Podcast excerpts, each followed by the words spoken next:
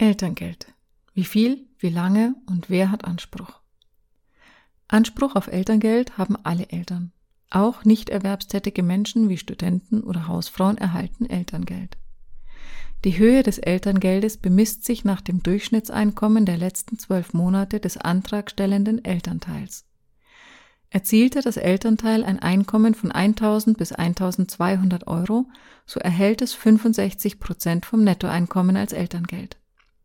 Bei Geringverdienern, die monatlich weniger als 1000 Euro verdienen, steigt das Elterngeld stufenweise auf bis zu 100 Prozent. Mehr als 1800 Euro Elterngeld gibt es allerdings nicht. Der Mindestbetrag an Elterngeld sind 300 Euro. Diesen Mindestbetrag erhalten auch alle nicht berufstätigen Eltern, wie zum Beispiel Hausfrauen oder Studenten, die nicht mehr als 30 Stunden in der Woche arbeiten. Bei Mehrlingsgeburten erhöht sich das Elterngeld um 300 Euro pro Kind.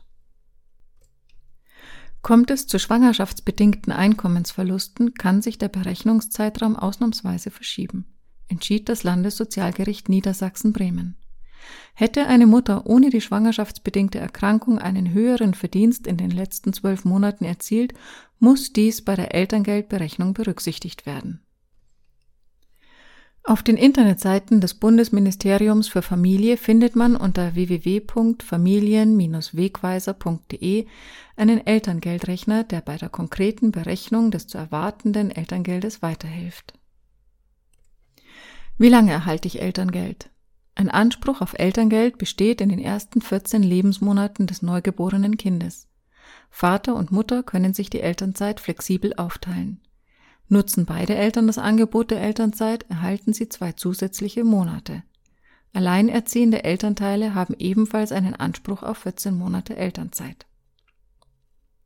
Erhöhen Gehaltsnachzahlungen das Elterngeld. In den zwölf Monaten vor der Geburt eines Kindes nachgezahltes Gehalt erhöht das Elterngeld auch dann, wenn es sich um eine Nachzahlung aus dem vorangegangenen Kalenderjahr handelt. Nicht beim Elterngeld berücksichtigt werden dagegen Gehaltsnachzahlungen, die Eltern erst nach der Geburt des Kindes erhalten. Das hat das Landessozialgericht Nordrhein-Westfalen entschieden. Steuerklassenwechsel kann Elterngeld erhöhen. Ehegatten dürfen vor der Geburt eines Kindes die Steuerklasse wechseln, um höheres Elterngeld zu beziehen. Das hat ebenfalls das Landessozialgericht Nordrhein-Westfalen entschieden.